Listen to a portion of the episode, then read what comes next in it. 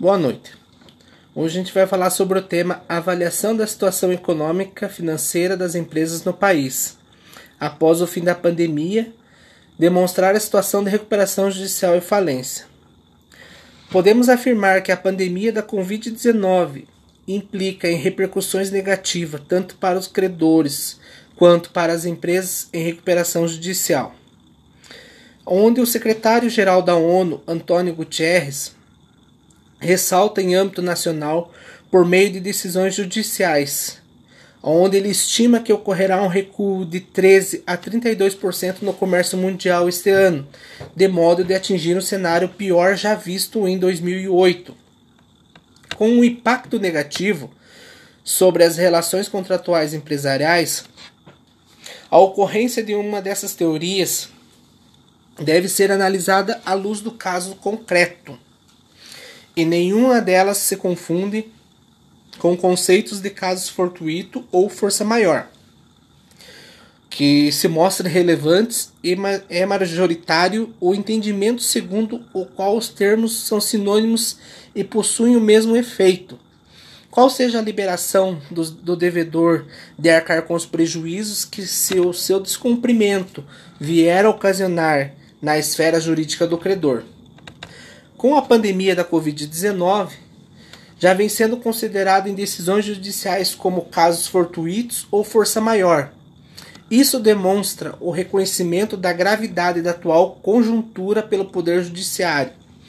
Apesar da pandemia ser considerada um evento de caso fortuito ou força maior em razão da necessidade e irresistibilidade que gera em relação ao contratante, é imprescindível que seja comprovado o nexo de casualidade entre esse evento e a impossibilidade de execução da prestação obrigacional por parte do devedor.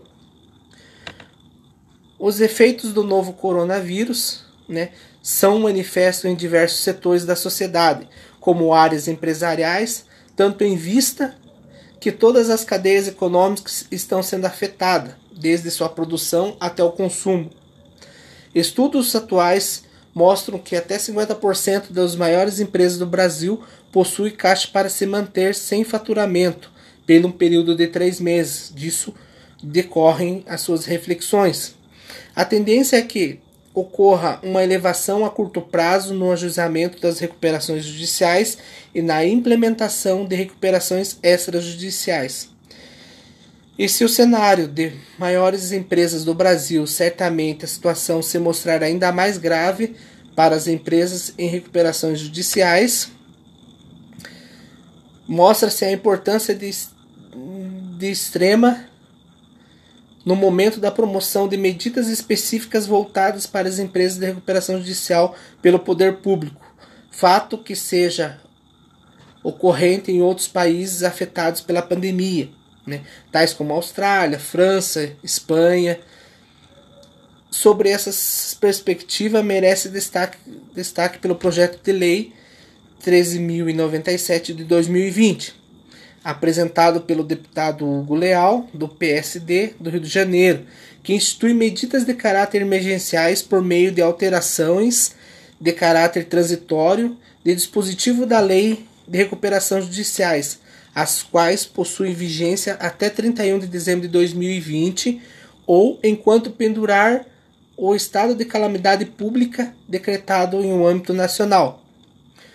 Dois dispositivos instigantes dos mencionados do projeto são os artigos 11 e 13 do inciso 2.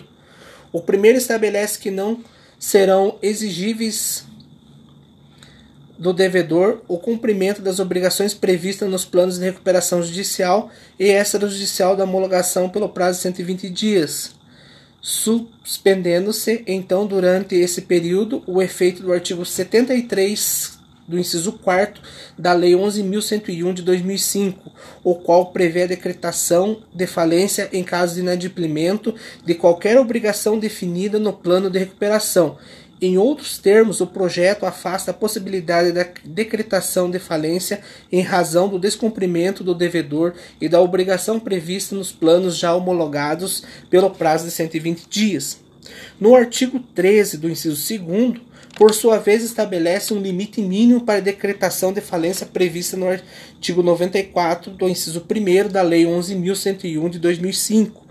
Por essa razão, não bastaria a inércia do devedor perante a uma execução por qualquer quantia líquida para a decretação de sua falência, mas sim pelo valor mínimo de 100 mil, 100 mil reais. Per Percebe-se assim um esforço em preservar a saúde financeira da empresa, flexibilizando as, flexibilizando as hipóteses de decretação de falência, em uma vez que não é a melhor opção nesse cenário, seja perspectiva jurídica pela economia.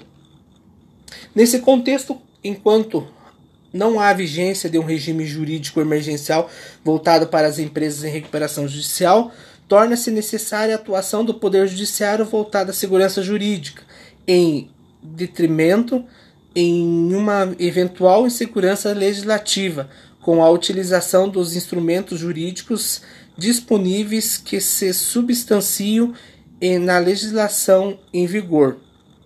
Deste modo, a míngua de uma legislação emergencial especifica diversos temas de insolvência estão sendo decididos à luz da conjuntura gerada pela pandemia da Covid-19 e com a prorrogação com a prorrogação e suspensão das obrigações dos planos de judiciais e a realização de Assembleia Geral dos Credores por meio virtual.